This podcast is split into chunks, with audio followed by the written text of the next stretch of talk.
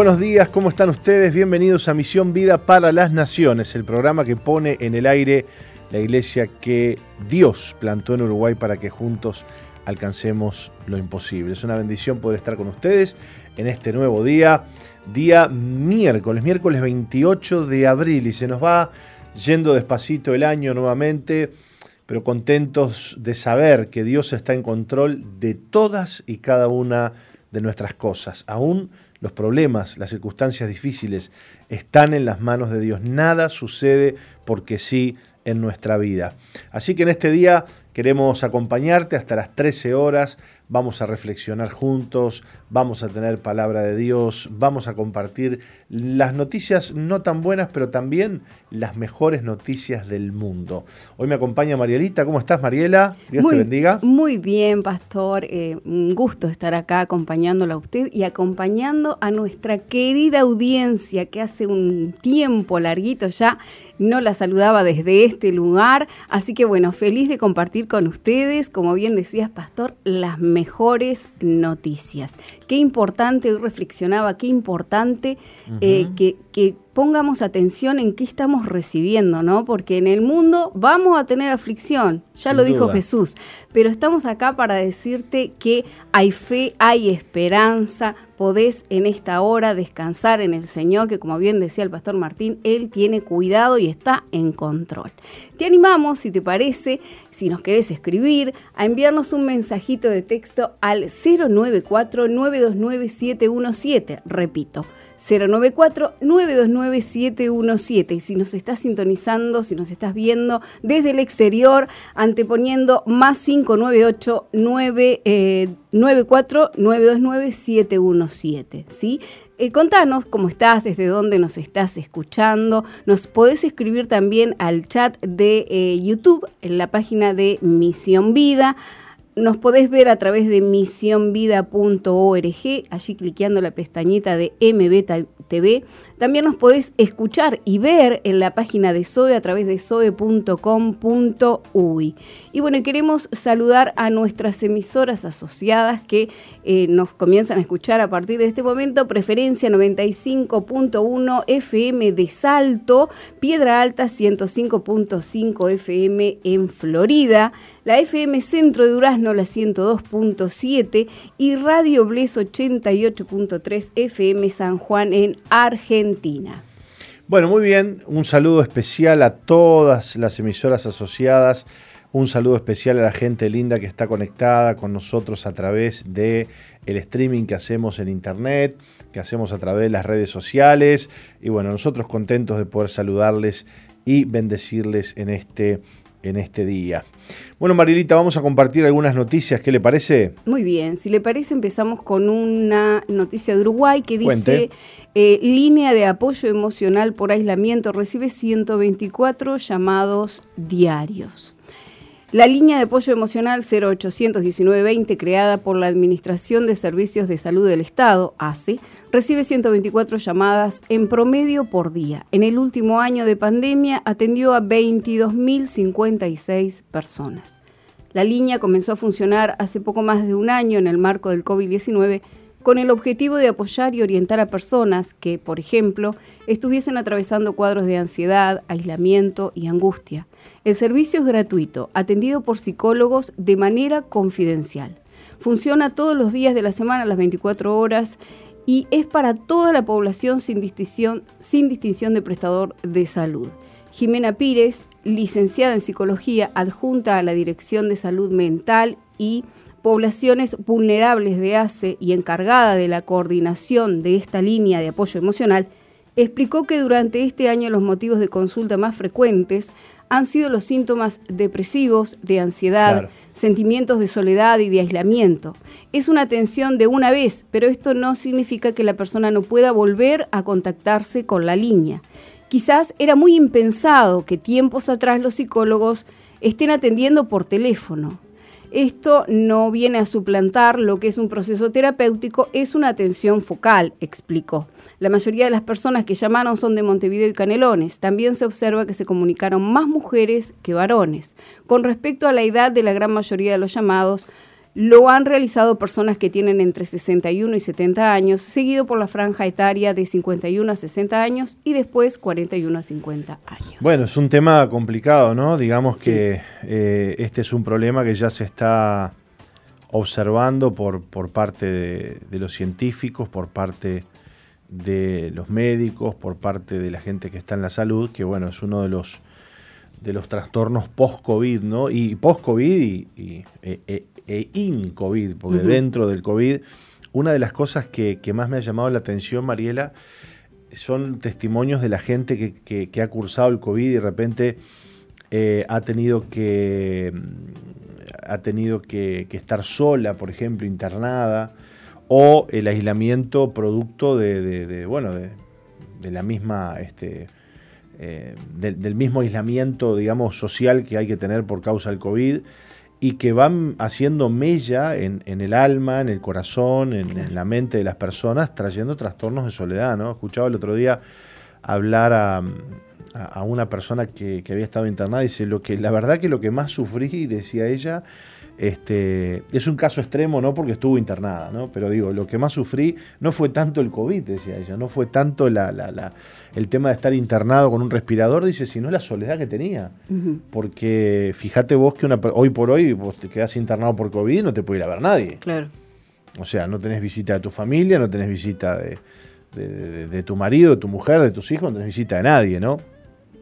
Este, y es muy duro, realmente muy duro. Y lo otro es la gente que, bueno, que está en su casa, la gente adulta, que está en su casa y que los hijos no van y que los nietos no van y que, y que la familia va poco.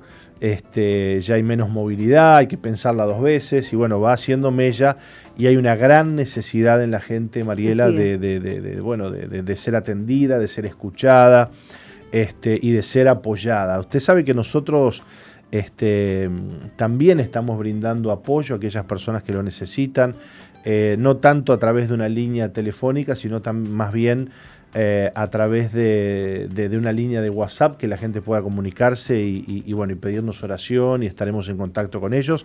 Y si necesitan, Mariela, una visita, eh, les podemos enviar a alguno de nuestros líderes de la iglesia que pueda ir a visitarles eh, por supuesto con las precauciones del caso, ¿verdad?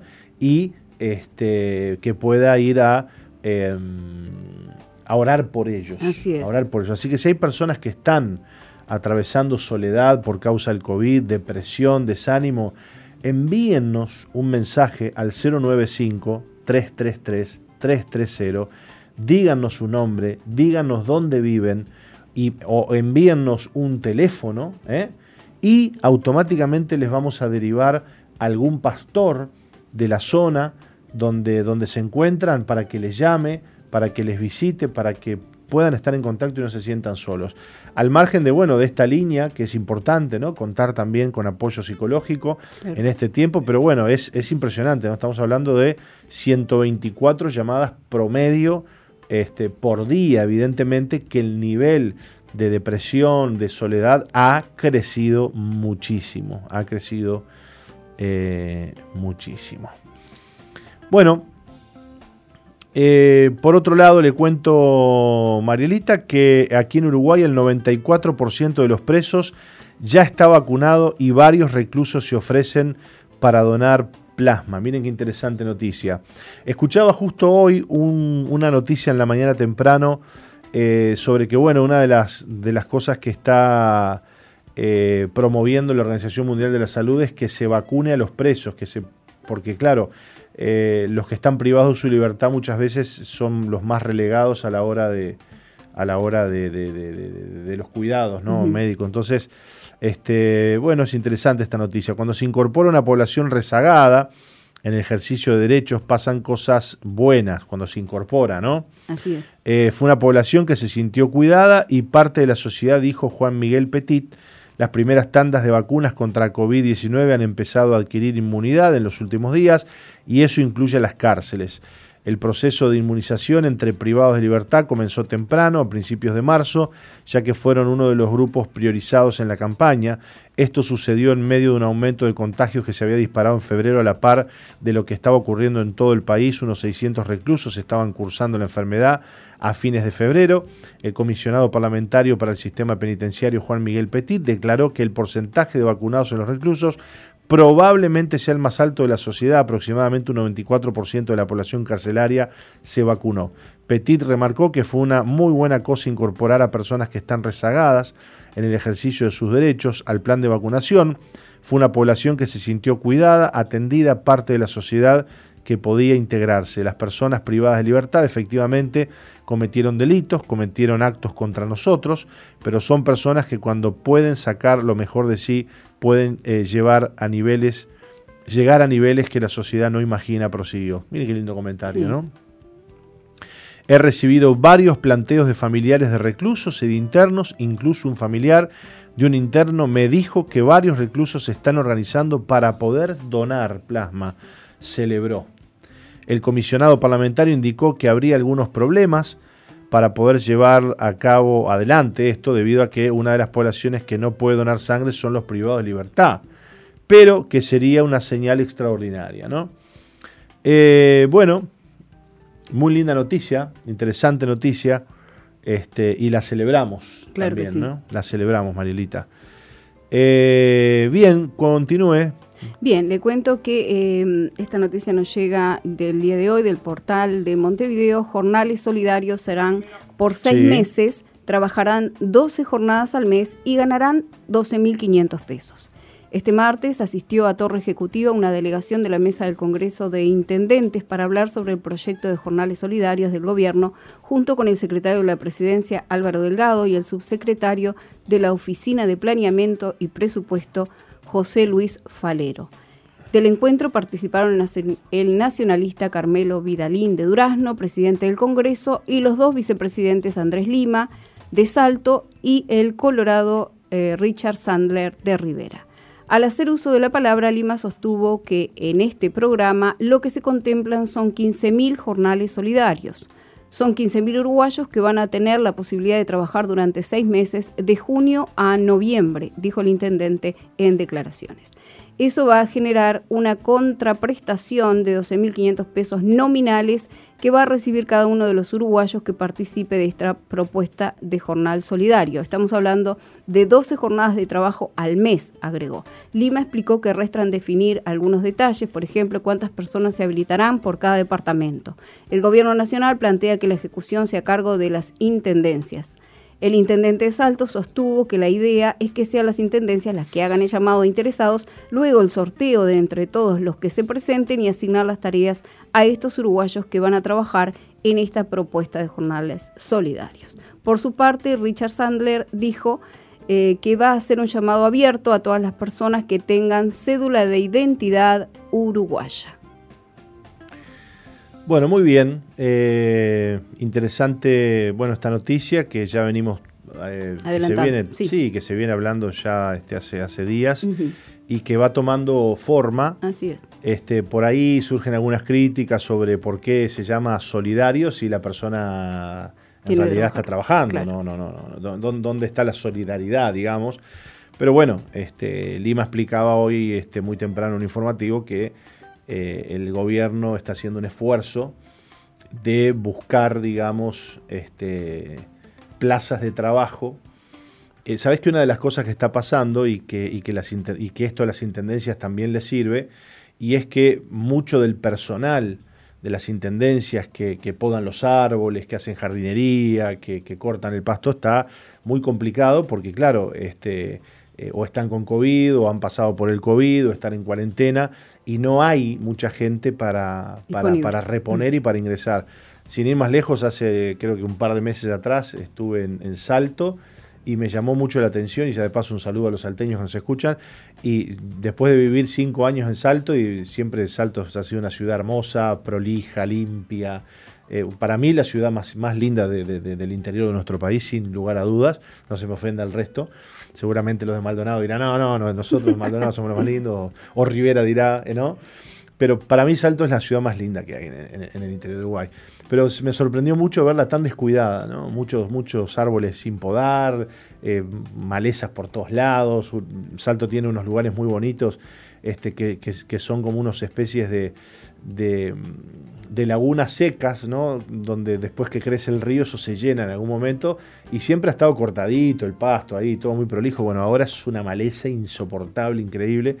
Y hablando con el pastor Mario me contaba que, claro, lo que estaba pasando es que hay mucha gente de, la Intendencia que no, que no puede trabajar por, por todo el tema del COVID. Así que este, creo que esto va a estar bueno para darle trabajo a mucha gente que pueda hacer esas tareas que hoy no se están haciendo en las distintas intendencias, ¿no? Así que bueno, este, ¿cómo se accede a esto? ¿Lo, lo leíste?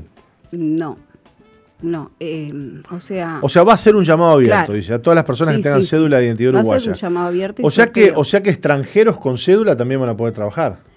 Em, el intendente de... Eh, el Richard eh, Sandler de Rivera lo que dijo fue algo así, estaba mucho más extensa la noticia, ¿no? Decía que los que estaban en Rivera que eran del país vecino, que bueno, que iba a haber una posibilidad también de que ellos eh, ingresaran, pero con algunos recaudos, ¿no? Por ejemplo, no iban a tener eh, acceso a beneficios del BPS y demás, pero sí se iban a tener en cuenta otras personas. Bueno, muy bien.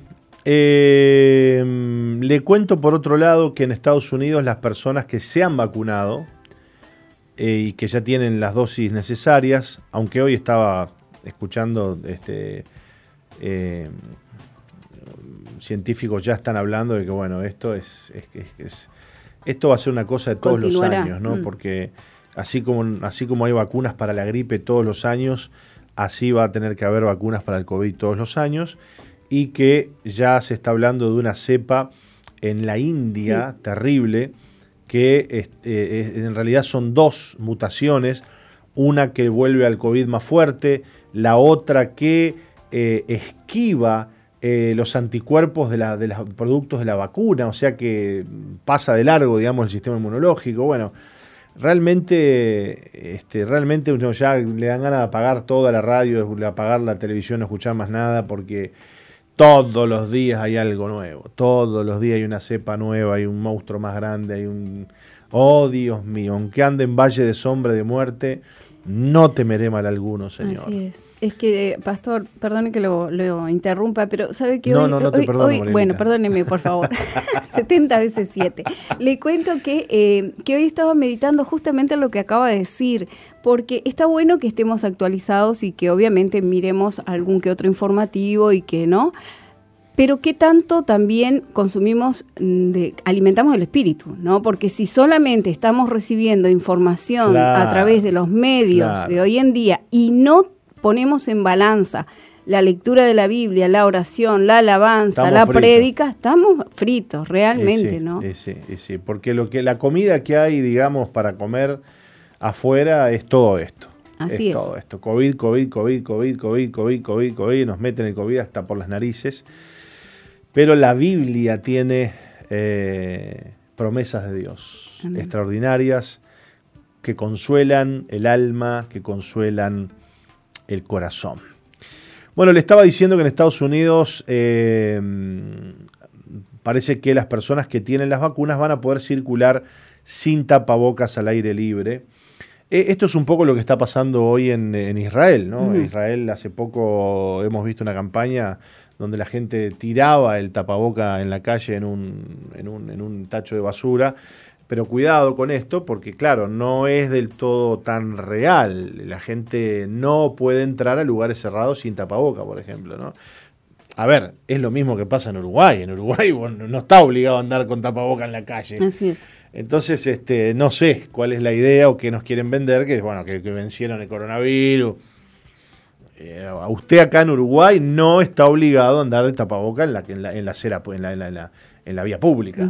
Así que estamos en la misma. Este, y bueno, eh, las personas completamente vacunadas, dicen en Estados Unidos, podrán circular sin tapaboca al aire libre. Yo, a ver, yo he visto videos este, de gente en Estados Unidos de ahora, todos los días la gente no anda de tapaboca en la calle. Así que no, no, no, no sé. Este, cuál es el, el tema de esta, de esta noticia. Nosotros también acá en Uruguay podríamos salir a festejar y tirar el tapaboca en un tacho de basura, decir aquí vencimos, no andamos en tapaboca. Pero si usted entra a un shopping, entra a un restaurante, entra sube a un bus, a, un transporte colectivo, este, tiene que usar tapaboca. Esto acá, en la China, en, en Estados Unidos y en Israel. Esa es la pura verdad. Es verdad. Quizás esté buscando impulsar más lo que es la parte de la vacunación, ¿no? porque están haciendo hincapié en que los vacunados... Usted, es más inteligente que yo, Marielita, está, está diciendo, está muy bien lo que está diciendo. Diga, diga, diga. No, eh, hasta ahí. Se corrió con lo Claro. No, no, es que este, No, pero está bien, está bien. sí, es una propaganda buenísima, porque si yo te digo que los que se han vacunado completamente podrán este, circular sin tapaboca, y bueno, usted dice, corro a vacunarme, ¿no? Claro. Quiero circular sin tapaboca. Este, bueno, por otro lado, le cuento que eh, instan en la India a los cristianos a orar por la India frente a su colapso sanitario por el COVID-19. Líderes religiosos están motivando a los cristianos a orar por la India, pues ayer registraron más de 300.000 casos nuevos, elevando el número total a 17 millones de contagios esto frente a la falta de preparación de su gobierno para poder manejar la pandemia. India cuenta con más de 1.300 millones de habitantes, de los cuales poco más de 350.000 se infectaron de COVID-19 en un periodo de 24 horas. 2.812 personas fallecieron a causa del virus en un solo día, elevando el total de decesos a 195.123. Las personas que mueren están en ambulancias porque fueron recogidas demasiado tarde, eh, dijo Gidomal, quien reside actualmente en el Reino Unido. El líder cristiano citó en serie de incidentes o una serie de incidentes dentro del país que reflejan el inestable y preocupante manejo de la situación de pandemia en la India. Por ejemplo, eh, una ambulancia fue rechazada por cuatro hospitales. Cuatro horas después falleció la persona dentro de la ambulancia. Eh, bien, por otro lado le cuento que en Birmania los cristianos se esconden en el bosque por seguridad. El peligro para la comunidad cristiana ha aumentado tras el golpe de Estado en febrero, denuncia la entidad Puertas Abiertas. Los cristianos de Birmania viven en constante temor tras el golpe de Estado que se produjo en febrero. Al estar interrumpida la conexión a Internet, las comunicaciones desde el país han sido escasas. Sin embargo, socios de Puertas Abiertas en Birmania han podido compartir las experiencias de los cristianos allí. Min Nain, un cristiano de la capital, eh, explicó que todos los días oigo disparos y sonidos de granadas cerca de mi casa. La mayoría de los hogares no encienden las luces después de las 8 de la tarde y nadie hace ruido. También nos quedamos en casa durante el día, no podemos salir salvo para hacer la compra y sacar la basura.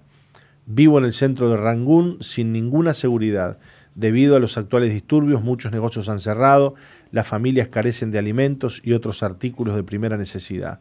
Algunos pastores del centro del país están distribuyendo paquetes de alimentos a cristianos y no cristianos que pasan hambre y dificultades a causa del golpe. El pastor Chit y su congregación han huido a la selva por seguridad. Han cavado un agujero en el suelo y permanecen allí la mayor parte del tiempo como el precio de los alimentos se ha duplicado tras el golpe, dicho pastor y su comunidad buscan raíces y hojas en la selva. Muchos corren el riesgo de ser reclutados a la fuerza por el ejército. Los cristianos ya sufrían una grave persecución en Birmania y muchos temen que se les siga persiguiendo durante el conflicto actual. 100.000 cristianos viven actualmente en campos de desplazados sin alimentos ni atención médica. La violencia contra los cristianos sigue aumentando en forma de detenciones, ataques a, sus hogares, violaciones y acoso sexual. Bueno, realmente este, esta noticia parece de, otras épocas, que en este tiempo se esté viviendo esto. Y sí, señoras y señores, eh, los cristianos están siendo perseguidos en el mundo y de manera brutal y terrible. Así que oremos por miles de ellos que no gozan de las libertades que tenemos nosotros aquí, donde podemos predicar, donde podemos compartir el Evangelio, donde podemos salir a la calle, orar por la gente Y así que tenemos una oportunidad extraordinaria y la tenemos que valorar, este, Mariela. ¿eh? La tenemos que valorar. Porque por ahora no se nos apresa por ser cristianos. Por ahora. Por ahora. Muy bien, nos vamos a ir a una pausa confiando en el Señor, confiando en su misericordia, confiando en que Él está en control de todas las cosas. Aunque el cielo y la tierra pasarán, dijo el Señor, mis palabras no pasarán. Lo mejor que puedes hacer en este día es aferrarte a la palabra de Dios. Vamos a la pausa. Ya volvemos.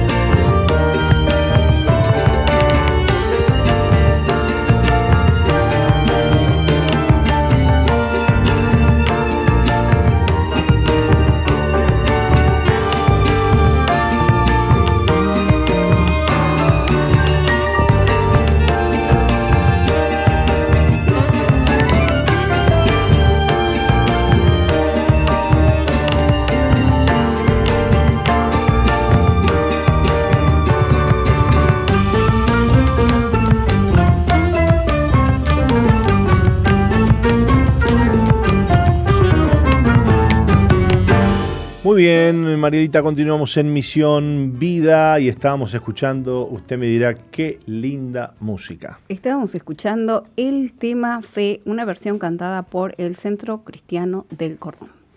Bueno, le contamos a la audiencia que este primero de mayo vamos a tener eh, actividades muy, muy buenas, muy interesantes, muy bendecidas.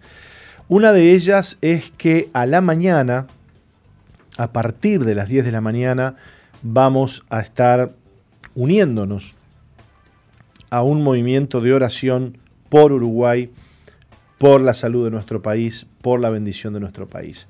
Los pastores, apóstoles de distintos ministerios, nos estamos uniendo para orar por, Uruguay y eh, con motivo de esta actividad que eh, se va a realizar en todos los departamentos de nuestro país y que eh, implica ir a algún hospital de la zona donde haya gente con COVID, donde haya personas internadas, eh, y orar, no adentro, por supuesto, sí desde la calle, con los recaudos del caso. Vamos a estar orando allí desde las 10 de la mañana en adelante. ¿eh?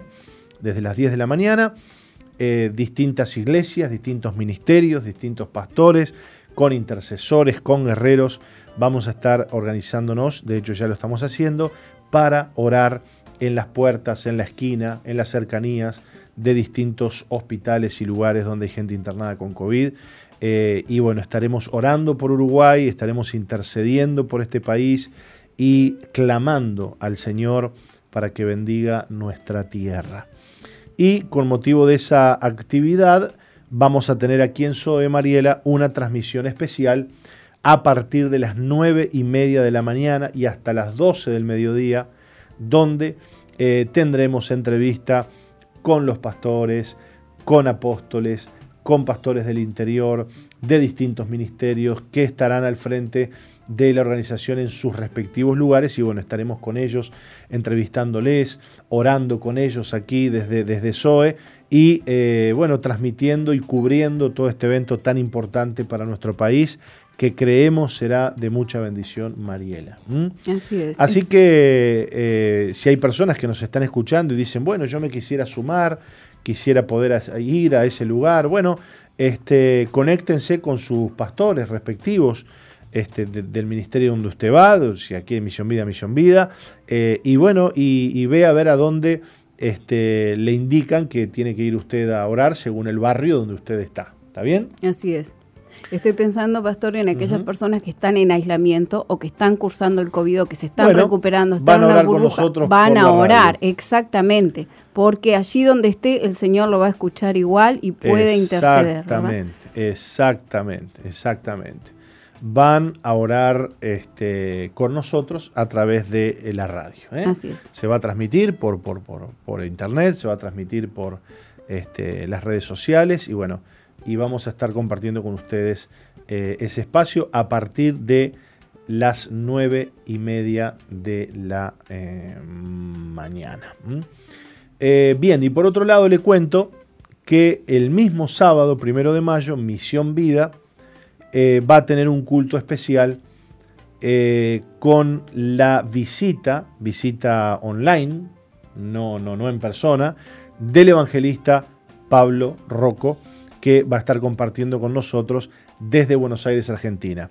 Eh, ¿Cómo se hará esto? Bueno, todos los anexos eh, de Misión Vida tendrán reuniones presenciales con el aforo correspondiente, con los cuidados correspondientes y en algún punto de la reunión, en la parte de la palabra de la administración, estaremos transmitiendo en pantalla gigante este, la ministración y la prédica de Pablo Rocco y la, y la oración. ¿Me, sigue, Marielita? Sí, totalmente. Esto va a suceder en la Iglesia Central igual y en los distintos anexos de Misión Vida de la misma manera. Todos vamos a estar allí, presenciales, y a la hora de la palabra vamos a ver en pantalla la predica en vivo, ¿no? Claro. Del evangelista Pablo Rocco y este, la oración. Así que Estamos contentos por esto, un primero de mayo distinto, diferente. Si es importante que la gente se anote, se inscriba para participar de las reuniones presenciales, porque bueno, este, tenemos el aforo este, reducido, porque ustedes ya saben, se puede usar un tercio de la capacidad de eh, los templos. Muy bien. Eh, dicho esto, Mariela, espero que haya quedado claro clarísimo. ¿Tenemos algún mensaje de la audiencia? Tenemos algún mensaje. A Vamos ver, a ver. Dígame, porque tenemos varios medios por los cuales nos puede se puede comunicar con nosotros. Por ejemplo, a través de em, YouTube, en la página de Misión Vida en YouTube. Eh, Jacqueline Vidal nos dice buenos días hermanos, Dios les bendiga, saludos desde Lima, Perú. Por otra parte, eh, Joana Fortines nos dice bendiciones. Carlos Balbi, buenos días desde, Tararía, Dios, desde Tarariras, Dios les bendiga. María Piris, buenos días, bendiciones para todos. Isabel González, muy buenos días, bendiciones para todos. Y Isabel nos dice amén y amén. Supongo que de todo lo que hemos venido hablando hasta ahora. Qué bueno que estén de acuerdo. después tenemos... Gloria, a, Dios, gloria, a Dios por ese amén. Sí, que sí. Este, después tenemos en la página de MBTV, donde también nos puede estar sintonizando y viendo. Eh, Estela Monti, bendiciones, nos dice Rosa Villasante, nos dice bendiciones. María González, muy buenos días, Dios les bendiga en abundancia, en el nombre de Jesús. Mari Villa Olmos. Buenísimo, buenísimo, buenísimo. Bueno, eh, pueden comunicarse con nosotros, pueden contarnos dónde están, dónde se encuentran este, qué están haciendo a esta hora. y bueno, y si tienen algún pedido de oración, este nos escribe, por favor. Nos escriban El pedido de oración nos, nos escribe al 095-333-330 y eh, usted nos puede mandar un mensaje de WhatsApp contándonos desde dónde nos está sintonizando o lo que usted quiera contarnos al 094-929717 y desde el exterior anteponiendo más 598 249-29717. Espera un poquito que con, el último me, me Más 598 94 929 717. Ahora sí. Ajá. Ahora sí. Bárbaro. Bueno, este, qué lindo sería, por ejemplo, Marielita, mire usted, tengo un, sueño, así que me viene un, anhelo. Bueno. Qué lindo un mensajito de San Juan, ¿no? Por qué lindo, ¿eh? la verdad que sí, ¿eh? la verdad que, que sí. Nos escuchan, hola, acá estoy en San Juan. Sí, sí. Este, qué sé yo, comiendo una, una, una, ¿cómo es que se, ya, me, ya me olvidé cómo se llamaban unos, unos, unas tortitas que tienen ellos de con chicharrones. Ajá Este, ¿Usted sabe cómo le dicen No a la conozco. torta frita en San Juan? ¿Cómo le dicen? Sopa y pilla. Mire usted, ¿Vio? ni idea. Qué si bueno. usted quiere comer torta frita en San Juan, tiene que decir, vamos a hacer una sopa y pilla. Sopa y pilla. Sopa y pilla, mire qué interesante. Bueno, eh, vamos a compartir una reflexión que le parece, Me parece muy bien. usted ni sabe cuál voy a compartir, ¿verdad? Está esperando que yo le diga. Llevamos cautivo todo pensamiento, ya la tiene. Muy bien, Marielita. Segunda de Corintios 10.5, la escucho. Derribando argumentos y toda altivez que se levanta contra el conocimiento de Dios y llevando cautivo todo pensamiento a la obediencia a Cristo. Esto está en 2 Corintios 10:5 Sí. y dice así la reflexión. El hombre expresa palabras rebeldes porque sus razonamientos son rebeldes. Pero los razonamientos se manifiestan en pensamientos. Por lo tanto, el pensamiento es el centro de la rebelión del hombre. Hmm, El hombre usa sus razonamientos para edificar fortalezas alrededor de sus pensamientos. Debemos derribar tales razonamientos y llevarlos cautivos. Pablo hacía frente a los razona- Pablo no hacía frente a los, a los razonamientos con otros razonamientos. Las razones del hombre son tan graves que solo pueden ser juzgadas por medios de una batalla. La mente con sus razonamientos puede ser confrontada con la armadura espiritual y con el poder de Dios. Esta es una batalla entre Dios y nosotros. Nos convertimos en opositores a Dios. La mente humana que se centra en las razones es un legado del árbol del conocimiento del bien y del mal. Satanás utiliza... léame de vuelta eso. La mente que se centra en las razones. La mente humana que se centra en las razones es un legado del conocimiento del bien y del mal. Satanás utilizó la razón al dialogar con Eva. Claro. Cuando Eva vio que el fruto del árbol era bueno para comer, razonó y desobedeció a Dios. Una vez que surgen los razonamientos, los pensamientos del hombre quedan aprisionados en ellos. Cuando el hombre ve a Dios como es revelado en Romanos 9:20, todos los razonamientos se rompen en pedazos. Y Romanos 9:20 dice así, Oh hombre, ¿quién eres tú para que alterques con Dios? Dirá el vaso de barro al que lo formó, ¿por qué me has hecho así? ¿O no tiene potestad el alfarero sobre el barro? Para discernir si un hombre ha tenido un encuentro con la autoridad debemos observar si ha sido disciplinado en su modo de hablar, en sus razonamientos y en sus opiniones. Cuando uno es confrontado por la autoridad, la lengua no vuelve a hablar descuidadamente. El hombre común tiene muchas opiniones, pero el día llegará cuando la autoridad de Dios vendrá a destruir las fortalezas que Satanás había levantado por medio de los razonamientos, de tal manera que Dios capture los pensamientos del hombre y lo haga un siervo suyo que se somete a Cristo sin opinar. Existen solo dos medios por los cuales los pensamientos del hombre pueden ser usados. Bajo el control de nuestros razonamientos o bajo el control de la autoridad de Cristo en realidad no existe un mundo En el mundo. en el mundo, perdón, libertad para escoger. Somos cautivos de nuestros razonamientos o del Señor. Somos esclavos de Satanás o de Dios. Bien. Bueno, como siempre, las lecturas de Watchman Nee son, son muy profundas, muy Así fuertes y, y nos ayudan a entender eh, cómo es este tema de llevar cautivo todo pensamiento, ¿no?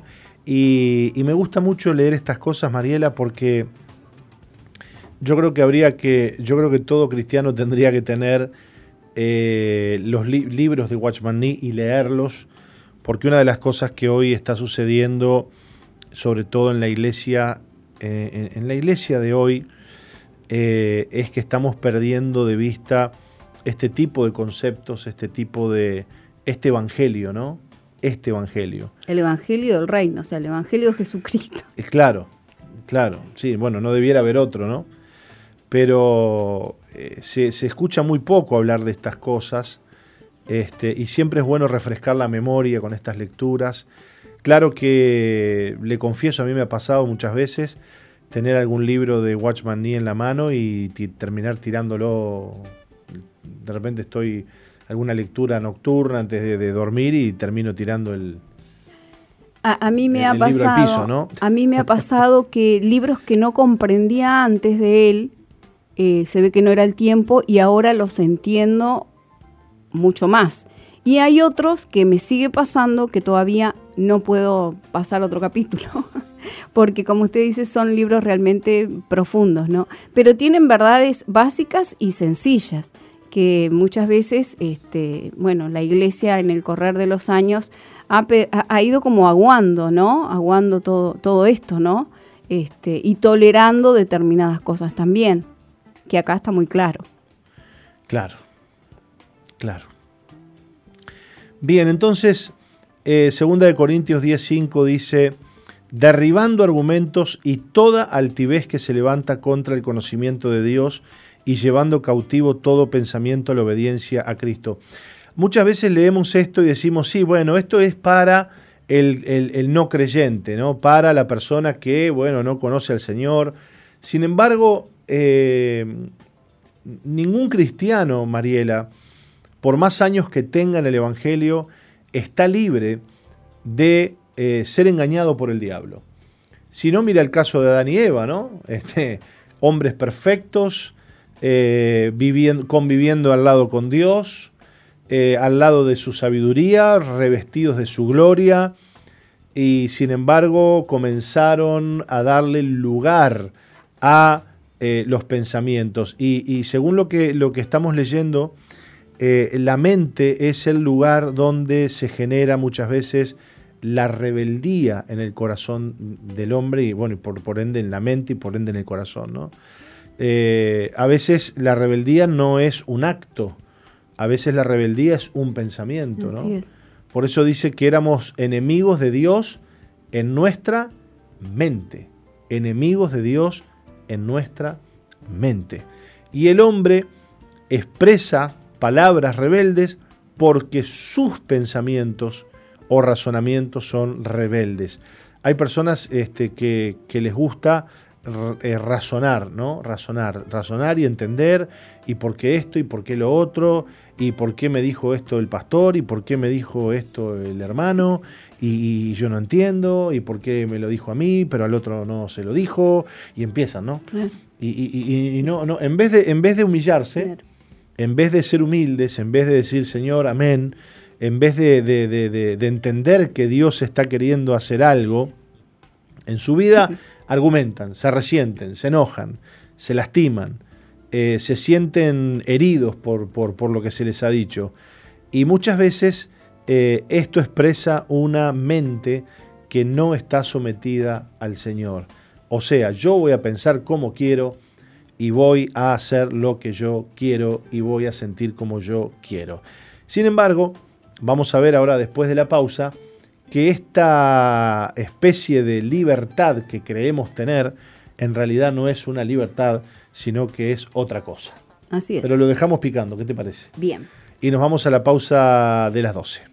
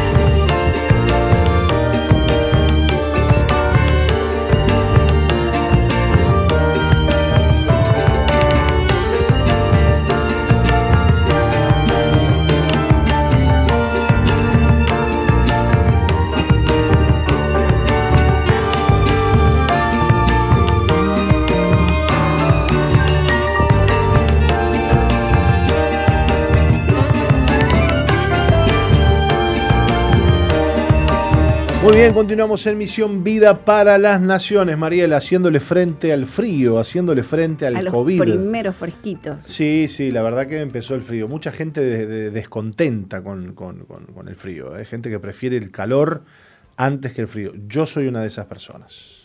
Sí, yo también. Yo Prefiero, el calor, Mm. antes que el frío. Pero bueno, ¿Qué quiere le solo diga? uno y lo otro, así. ¿Qué que- quiere? Golocho también comparte nuestros gustos.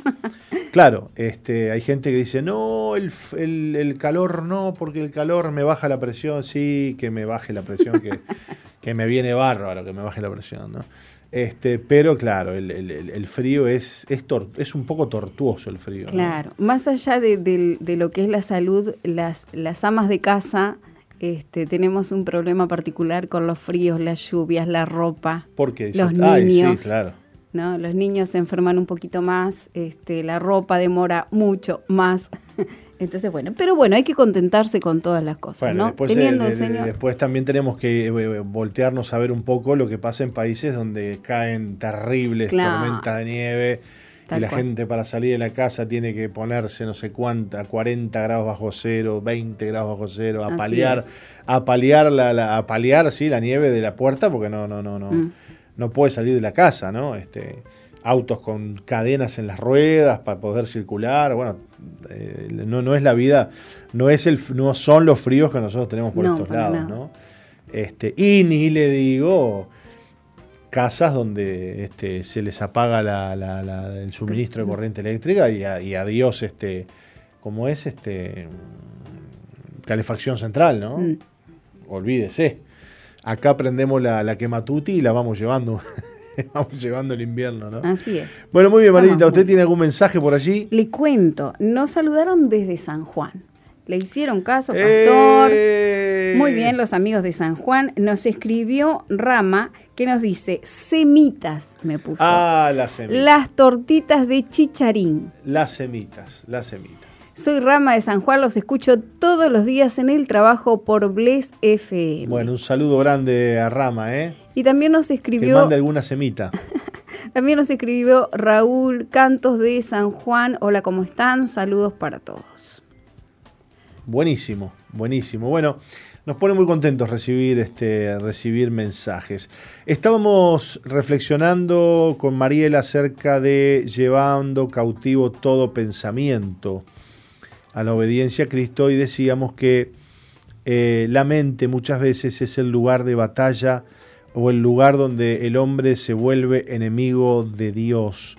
Es el lugar que eh, consideramos nuestro, consideramos privado, y que de hecho lo es, consideramos libre, y voy a hacer un entrecomillado ahí, Mm. eh, y el hombre que se jacta, ¿no? De decir yo pienso como quiero, eh, cada uno es libre de pensar como se le dé la gana. Eh, el hombre expresa mucho eso, se, se- se escucha mucho. La pregunta es, cuando pensamos como se nos da la gana, ¿somos verdaderamente libres? No, Mariela dice que no. ¿Es libre alguien que, que se jacta de pensar como quiere? Bueno, podríamos decir que está haciendo uso de su libre albedrío, sí, porque está escogiendo una manera de pensar. Claro. La pregunta es, ¿esa manera de pensar que tiene es de él? yo creo que está escogiendo ser de quien es esclavo. Bueno, ahí está el tema, ¿no? Ahí está el tema. Entonces, eh, es muy sutil porque es un tema espiritual. Entonces, a ver, como están aquellos que nos ven a nosotros los cristianos, ¿y qué es lo primero que dicen? Ay, están estos locos. Que le Les han hecho el lavado de cerebro, ¿no? Porque claro, nosotros pensamos a contrapelo, pensamos a contramarcha. Eh, eh, o sea, el cristiano camina hacia un lado, hacia Dios, y el mundo va hacia otro. Chao, no hay vuelta que darle. Sin embargo, cuando encontramos a Dios y cuando pensamos como Dios piensa, somos entonces capaces de decir, he sido libre. Jesús dijo, y conoceréis la verdad, y la verdad os hará verdaderamente libres, libres de verdad. La verdad, el conocimiento de la verdad, el pensamiento de la verdad, el razonamiento de la verdad, podríamos aún decirlo, nos hace personas realmente libres. ¿Es libre aquel que piensa como quiere? Sí, está siendo libre porque elige pensar así. La pregunta es, ¿de dónde vienen esos pensamientos?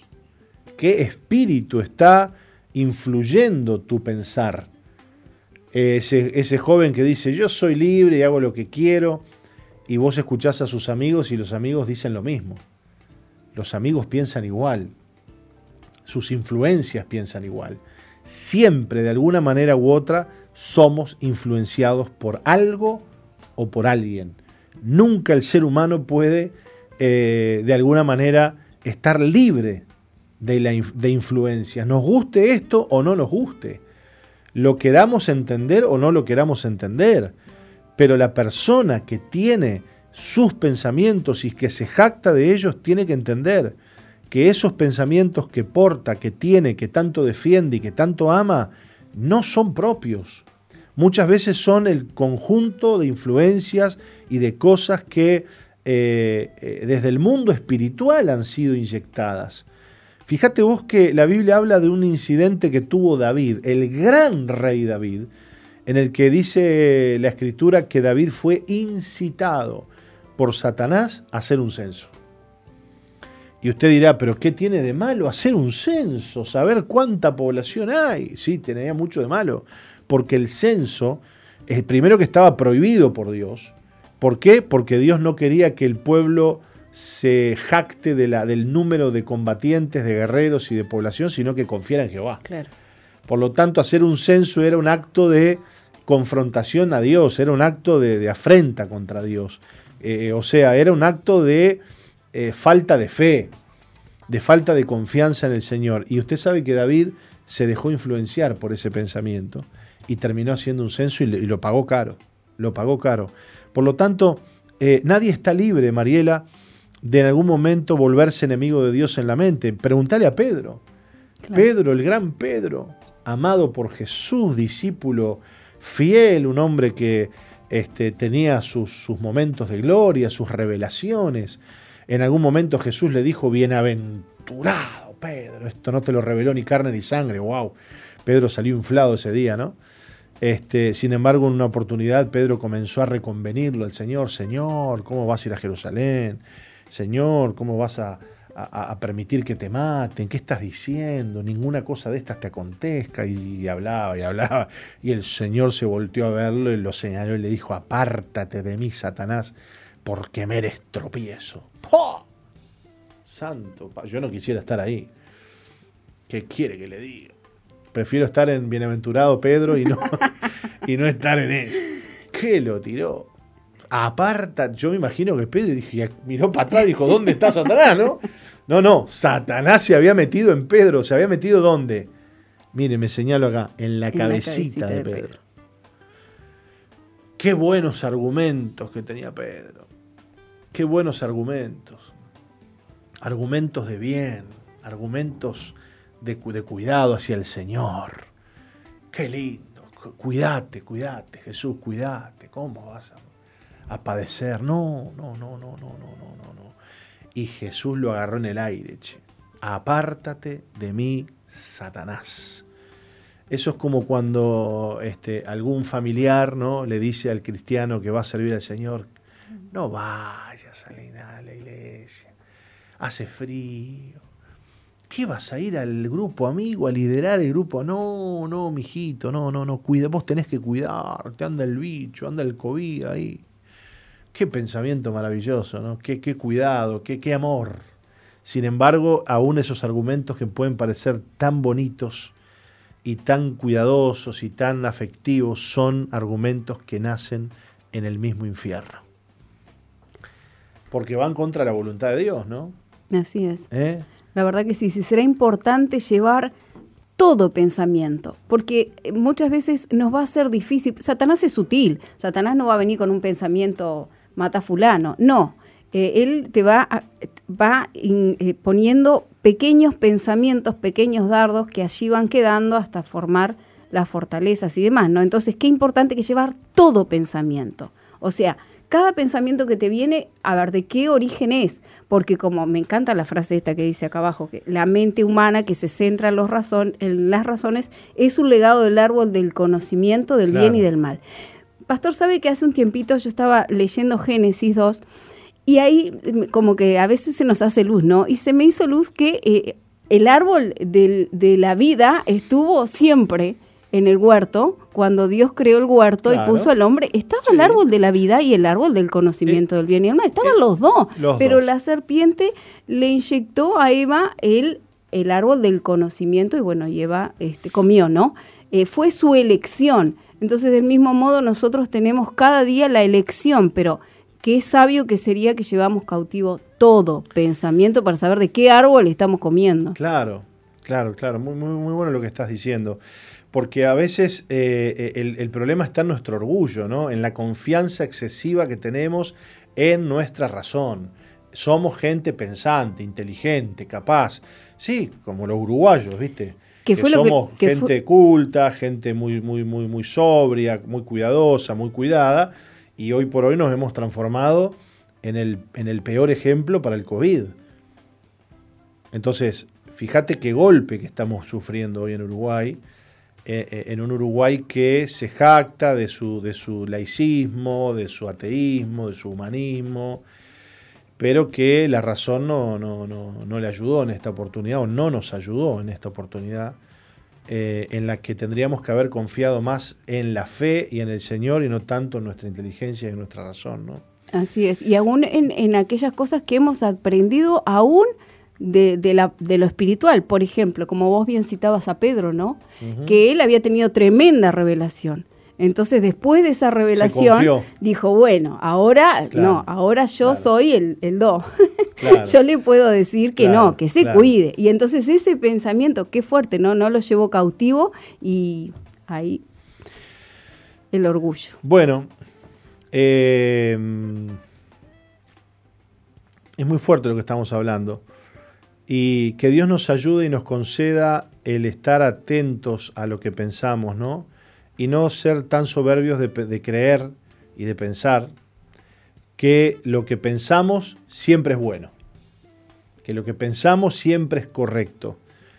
Eh, y vos decías recién que tenemos que aprender a filtrar lo que estamos pensando. Y yo este, me he armado una frase que, uso bastante eh, y digo, hay que pensar lo que estoy pensando. Hay que pensar lo que estamos pensando. Esto que estoy pensando, ¿de dónde viene? Esto que estoy pensando es de Dios. Esto que estoy pensando eh, lo está aprobando Dios. Entonces, eh, a veces no pensamos lo que estamos pensando porque estamos demasiado confiados en nuestra mente y debiéramos desconfiar más de nuestra mente. Debiéramos ser gente más desconfiada de nosotros mismos y no ser tan confiados en nosotros mismos, como si lo que pensamos siempre es correcto, siempre está bien. Entonces, no le estoy diciendo que usted sea una persona insegura, no, pero sí que someta lo que usted piensa a la palabra de Dios, a el Señor mismo. Porque muchas veces detrás de buenas argumentaciones, detrás de buenos pensamientos, detrás de buenos argumentos se esconde el mismísimo diablo. Ahí estaba la serpiente hablando con muchísima altura, con un lenguaje muy bueno, con un no, no, no había ahí cuernos, ni fuego, ni infierno, ni olor a azufre. No, había una, una, una, criatura maravillosa en su mejor estado, porque la serpiente en ese momento caminaba, así que debías tener hasta, hasta, hasta, hasta llegar a, quizás, este, no sé, me la imagino erguida, a la altura de la mujer, con una cabeza enorme, tipo una cobra hermosa y maravillosa, diciéndole a la mujer, no, lo que pasa es que eh, eh, tú tienes que entender, con una voz muy suave inclusive, que eh, Dios no quiere que ustedes accedan a esta sabiduría porque el problema es que no quiere que sean como Él. Ese es el argumento que hay detrás de eso. Dios no quiere compartir su esencia entonces los mantiene siempre abajo, sometidos, este, para que ustedes no crezcan, no, no avancen y sean unas simples criaturas, poco menos que unos animales un poquito más avanzados. Y esto le voló la cabeza a Eva, ¿no? Dijo, pero ¿cómo? Dios no quiere que yo sea como Él, yo voy a ser como Él.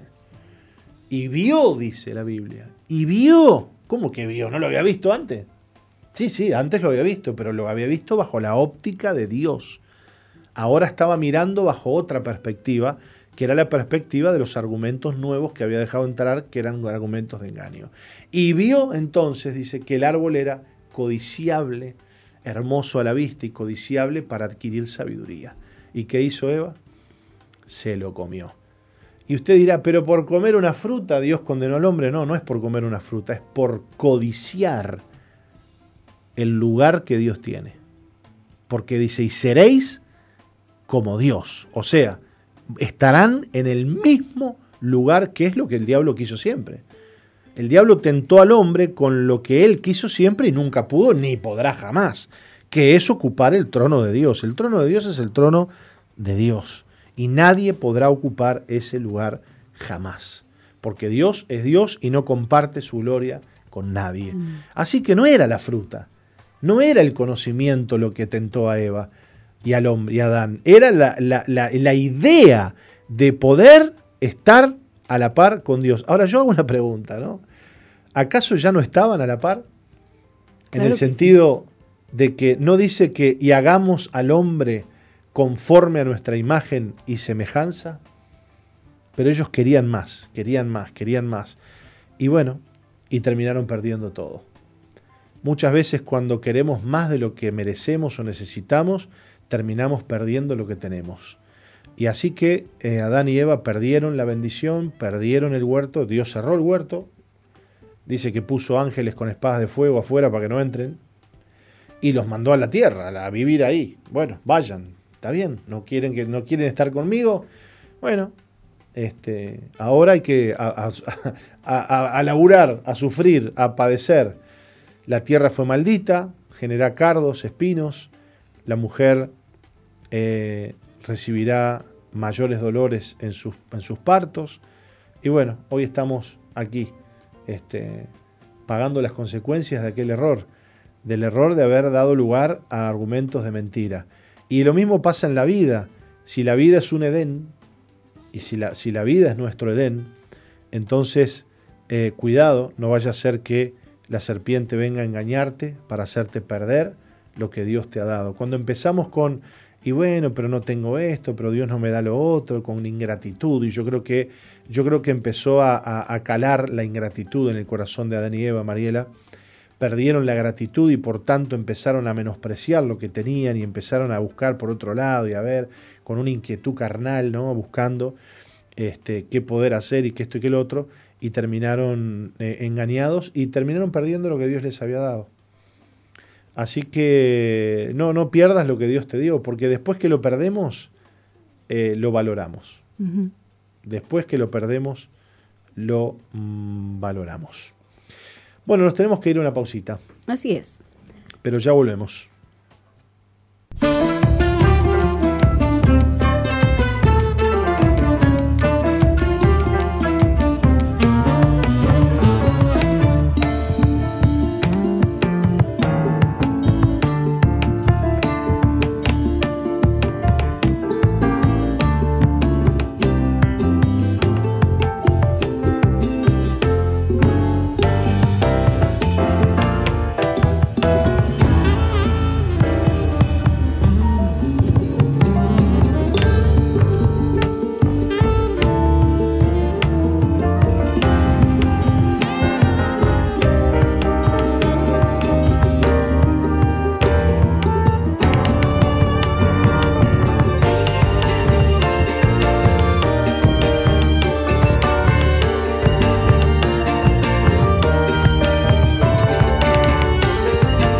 Música escuchábamos, Mariela? Estábamos escuchando la banda amiga de Misión Vida con el tema Somos Libres. Buenísimo, hermosa música, este tema que, que se lanzó el año pasado, si no me equivoco. Sí. Este, así que es bastante, bastante, bastante nuevito, ¿eh? bastante nuevito. Bueno, muy bien. Eh, queremos recordarles que este sábado, sábado primero de mayo, tenemos eh, actividades importantes. Una de ellas se va a dar en el horario de la mañana, donde muchas iglesias del país se están uniendo, apóstoles, eh, iglesias hermanas, nos estamos uniendo en una iniciativa que, de apóstoles y pastores unidos de poder orar en los hospitales o afuera, las afueras de los hospitales, en los departamentos y distintas ciudades de nuestro país, incluyendo Montevideo. Esta actividad va a comenzar a las 10 de la mañana y eh, grupos de intercesores de distintas iglesias, eh, guerreros del Señor que oran, que interceden. Vamos a estar reuniéndonos en distintos hospitales donde hay gente que está internada por tema COVID. Vamos a orar por eh, bueno, distintos temas, entre ellos el personal de la salud, entre ellos la población que está cursando el COVID, y vamos a orar y vamos a declarar que Dios bendiga nuestra tierra, que Dios sane nuestra tierra, que el Señor nos libre de esta maldición de la enfermedad del COVID. Vamos a clamar a Dios porque Él nos ha dicho, clama a mí y yo te responderé. Y también dice la palabra que si mi pueblo, sobre el cual mi nombre es invocado, se humillare y clamare a mí, dice el Señor, yo oiré y sanaré su tierra. Por lo tanto, proclamamos esa palabra, esa verdad, y nos vamos a unir junto a iglesias, pastores y apóstoles de nuestro país para orar e interceder. Zoe va a estar cubriendo esta actividad, Mariela. El sábado a partir de las nueve y media de la mañana vamos a tener un programa especial que va a durar hasta las 12 del mediodía, en el que vamos a estar compartiendo con ustedes distintas entrevistas y notas con pastores del interior, oraciones, y bueno, nos vamos a meter un poco en, esos distintos grupos que estarán en las ciudades orando, intercediendo, para unirnos con ellos a la oración, para unirnos con ellos a la intercesión y al clamor que vamos a estar levantando el día sábado por la mañana, desde las 10 de la mañana hasta las 12 vamos a estar aquí. Bueno, empezaremos un ratito antes para compartir con, todos ustedes y que puedan ustedes unirse eh, a nosotros a través de la radio, a este, a este tiempo especial de oración por Uruguay que tanto lo necesita. Recordemos que lamentablemente hoy somos uno de los países con mayores muertes y contagios por, eh, bueno, por, población, ¿no? por número de población en nuestro país. Este, así que ya no somos ese ejemplo que fuimos en su momento. Hoy estamos atravesando un tiempo difícil y las iglesias nos estamos uniendo para poder orar e interceder por nuestro país. Por otro lado, Mariela, a la noche, a la tarde-noche, 19 y 30 horas, vamos a tener eh, reuniones presenciales en nuestros anexos, también en nuestra iglesia central. Esto será el sábado, entonces, primero de mayo, 19 y 30 horas los anexos estamos organizando reuniones presenciales, por supuesto, donde la gente tiene que anotarse, tiene que inscribirse, como lo hacemos siempre, porque tenemos un cupo limitado. Ah, estamos usando, como, como siempre, un tercio del aforo de nuestros templos. ¿Y para qué vamos a tener esta reunión? Bueno, porque vamos a tener la visita especial, pero de forma online y no presencial, del evangelista Pablo Rocco, este joven evangelista que Dios usa mucho con sanidades, con prodigios y maravillas. Él viene llevando a cabo eh, ya hace tiempo bueno, reuniones online y eh, hay testimonios muy fuertes, Mariela, de sanidades que ocurren en esas reuniones a través de Internet. No estamos hablando de reuniones presenciales, a través de Internet. Así que vamos a estar pasando en pantalla gigante, en los anexos y aquí en la central, el mensaje y la administración de Pablo Rocco que va a estar con nosotros vía online este próximo sábado. Las personas que puedan y quieran venir a, disfrutar de un culto presencial, vengan, vengan. Y bueno, y quienes no puedan, lo van a poder este, ver este, y compartir a través de, internet.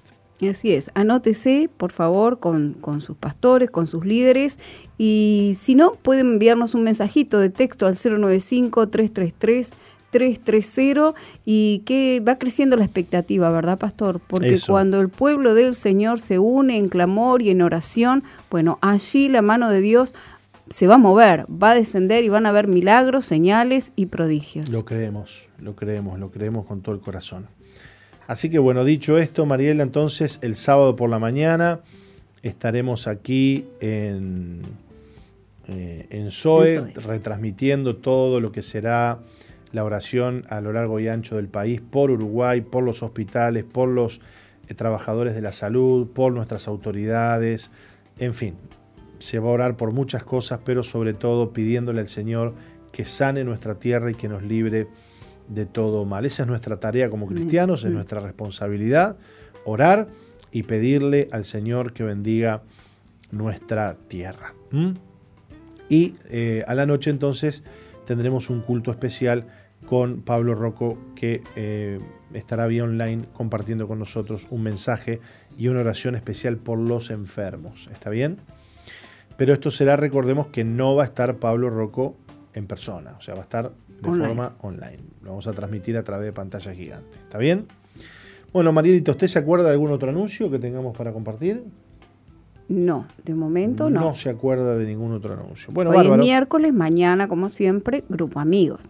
Pero ¿Cómo? Hoy es miércoles. Mañana, como siempre, jueves, grupos amigos. Mañana, como siempre, grupos amigos, este, con los cuidados, como siempre, necesarios. Y bueno, y compartiendo la palabra de Dios, el mensaje del Evangelio de Jesucristo. Yo le propongo una pequeñísima pausa y vamos a compartir el testimonio del día de hoy. Buenísimo.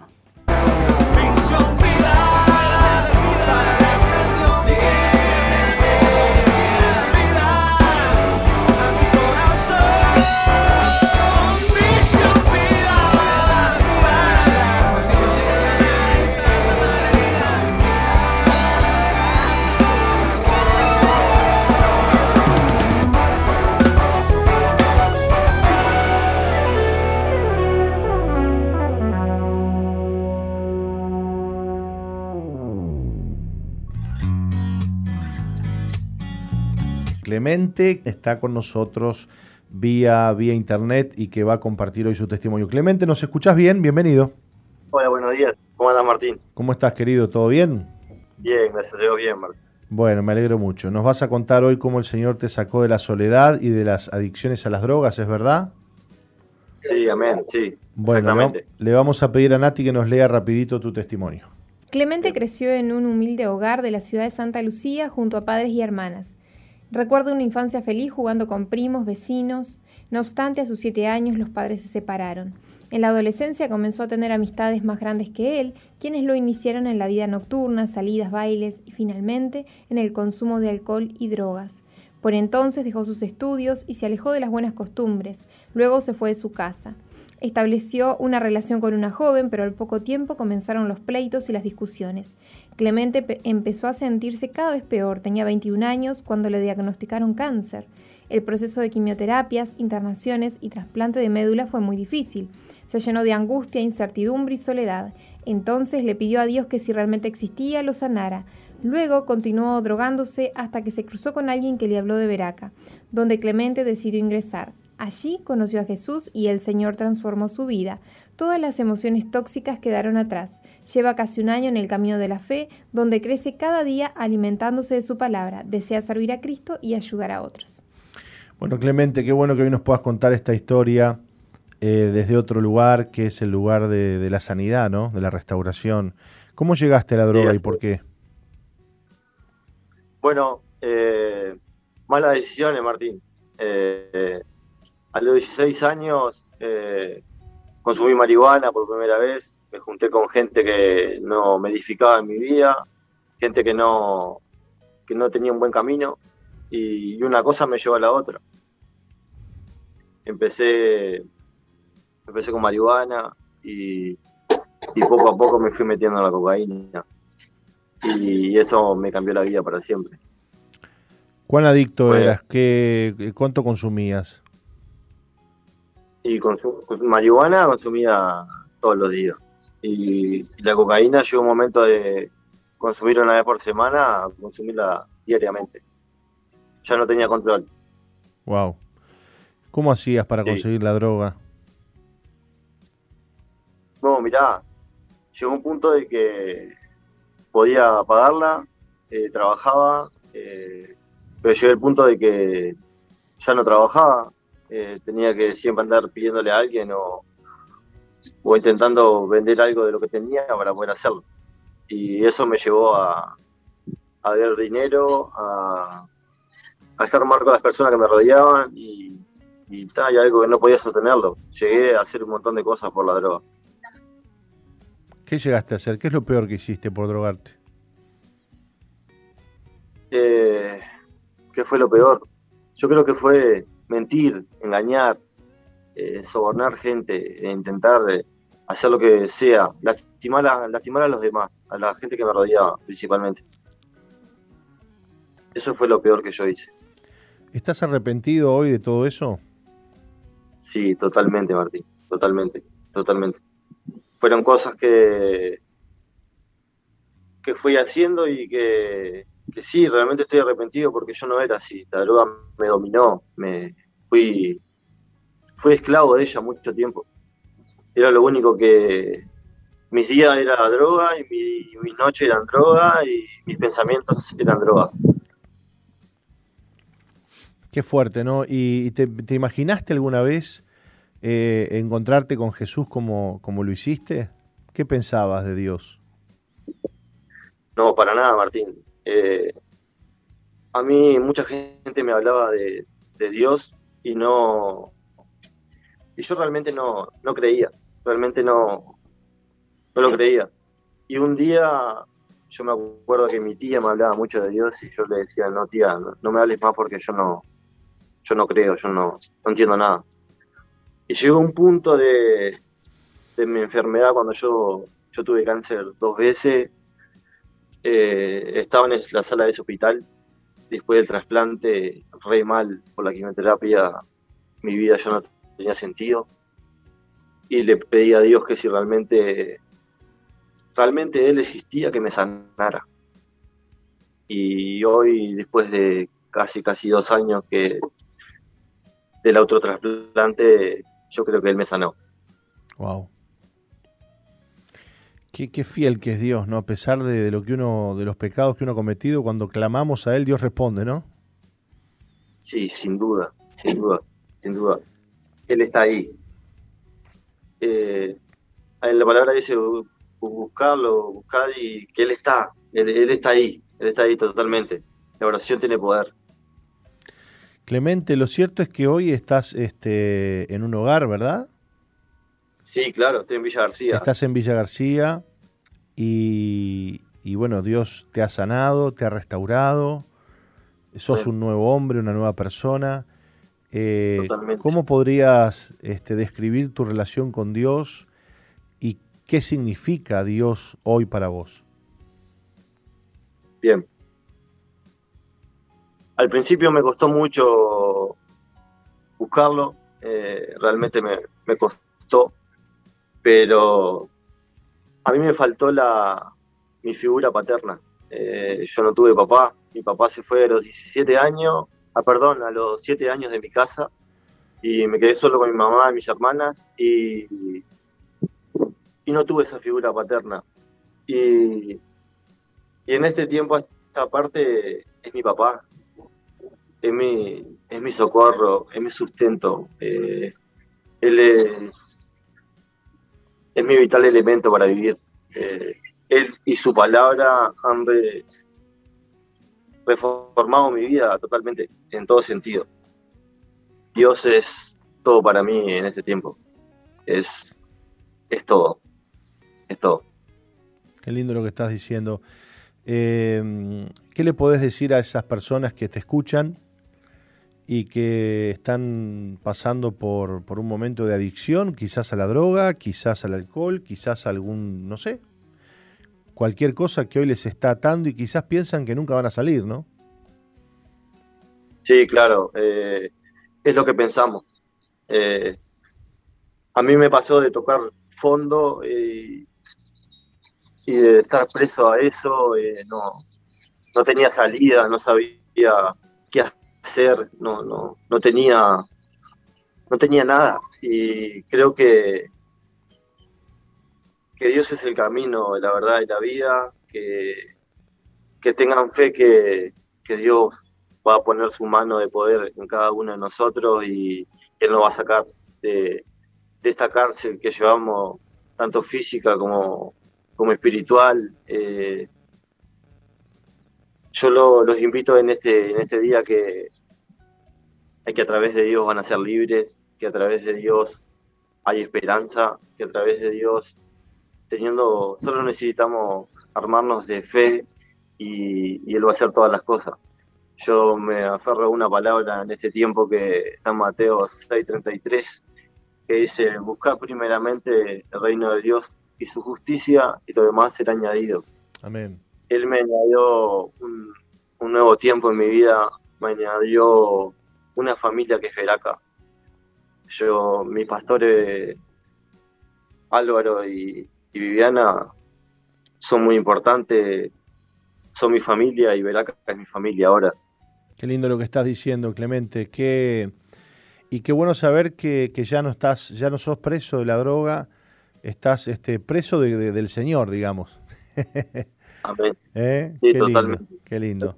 Que Dios te bendiga, que Dios te bendiga mucho y, bueno, nos quedamos con mucha expectativa de ver qué cosas grandes va a hacer Dios con tu vida. ¿eh? Amén, amén. Dios te bendiga mucho. Te mandamos un saludo y un abrazo a la distancia. Bueno, muchas gracias Martín, igualmente. Bueno, qué lindo Nati, terminar el programa así, con estos testimonios de cambio, de transformación y de vida.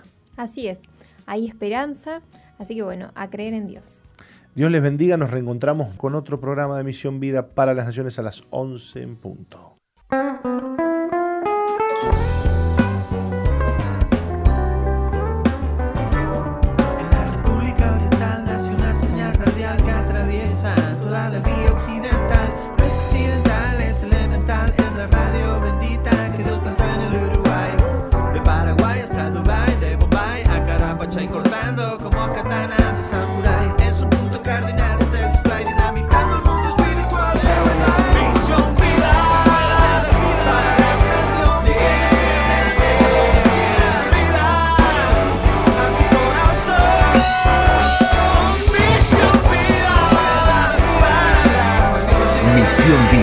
La iglesia que Dios plantó en Uruguay para que juntos alcancemos lo imposible, presentó su programa exclusivo que conduce el apóstol Jorge Márquez.